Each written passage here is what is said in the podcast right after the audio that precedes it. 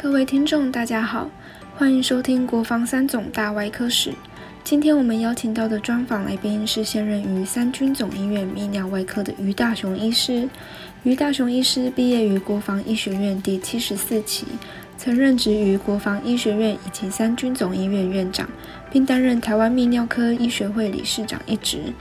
究竟于大雄医师是如何成为现今泌尿外科部的成功人士？在医师之路上最感念的恩师是哪位？他又是如何勉励自己，让自己坚持走下去的呢？让我们继续听下去。外科部的工作就是刚刚讲的临床医疗，然后教学啊这一块要守好。是。还有一块就是研究。那研究工作，当然那二十一年前那个年代，两千两千年哦，对，你是两千年的时候接外科部对对对对，就在搬迁之前。嗯。我我的意思就是说，其实每个外科部主任啊、历任啊，只要是任何人在哪个地方，前面都是老师。那你说我在的时候，我觉得印象最深刻的老师，其实大家印象最深刻的老师就是文工文老师。是。哦。文老师因为那个高龄九十几岁了，嗯，那时候我当外科部主任的时候，每个月来我们就隔壁会议室开会。所以你说问理工问王工谁的印象最深刻的老师就是文工。是是是。那文工对外科部的学生。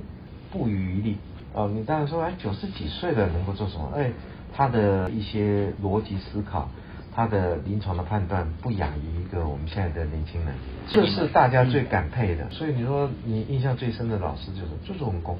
那施老板，因为毕竟我们后来外科神经外科分家了嘛，嗯，但是施老板始终是我们在外科界来讲，他毕竟还很 active，他干过卫生署署长。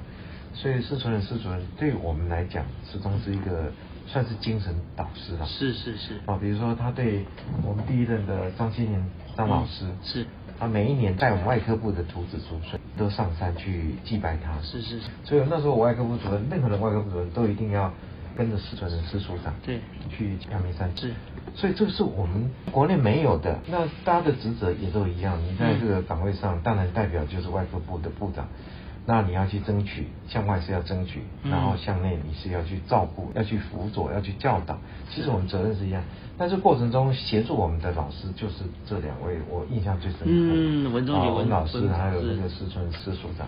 那马老师哈，就是我们泌尿科的，那不用说了。嗯，马老师马正平，等于我泌尿科入门的，他是也干过外科医学会理事长。嗯，那沈院长也干过外科医学会是是是，那是全国最大的外科医学。那再下来就是我了，我干过外科医学会理事长，所以我们那个传承啊，始终是希望一棒接一棒的。当然对行政不见得每一个人有兴趣了。那你如果有机会，像我能够有这个机会来做行政，其实马老师是对我来讲，他体系很大。从米老哥的成长训练到我读博士班，那是马老师提的。所以我念了博士班，有一些小小的成就。然后我三十八岁升教授，这个都是成为我们老师们。